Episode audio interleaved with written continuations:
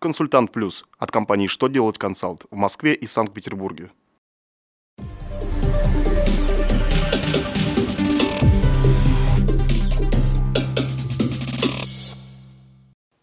Добрый день! Для вас работает служба информации телеканала «Что делает ТВ» в студии Ольга Тихонова. В этом выпуске вы узнаете, нужно ли включать период приемки в период просрочки при начислении пений, как изменились правила размещения проектной декларации для застройщиков, участвующих в долевом строительстве, сколько должен длиться сокращенный рабочий день, чтобы не слететь с пособия по уходу за ребенком. Итак, о самом главном по порядку –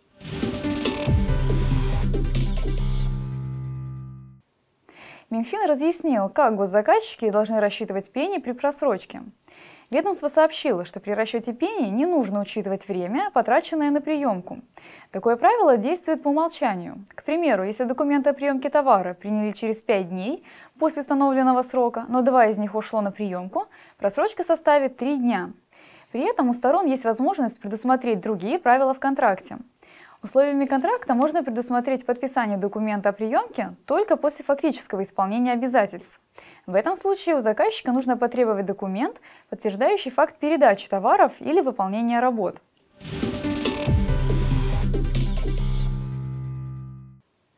С 28 января застройщики должны размещать и вносить изменения в проектные декларации через официальный сайт – в настоящее время порядок, по которому необходимо подавать проектные декларации, устанавливается каждым регионом по отдельности.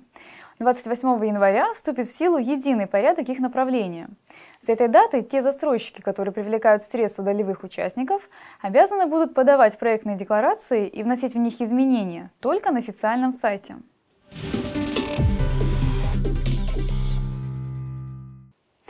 Соцстрах напомнил общее правило, согласно которому родитель, находящийся в отпуске по уходу за ребенком до полутора лет и работающий неполный день, получает как зарплату, так и пособие. При этом, если рабочий день сократить на непродолжительное время, которое не позволяет полноценно ухаживать за ребенком, родители лишат пособия. Таким образом, получается, что для сохранения пособия работающему родителю необходимо выполнять два условия. Самому ухаживать за ребенком, и у него для этого должно быть достаточно времени. Правда, соцстрах не назвал конкретного времени, которое допускается для неполного рабочего дня во время отпуска по уходу за ребенком.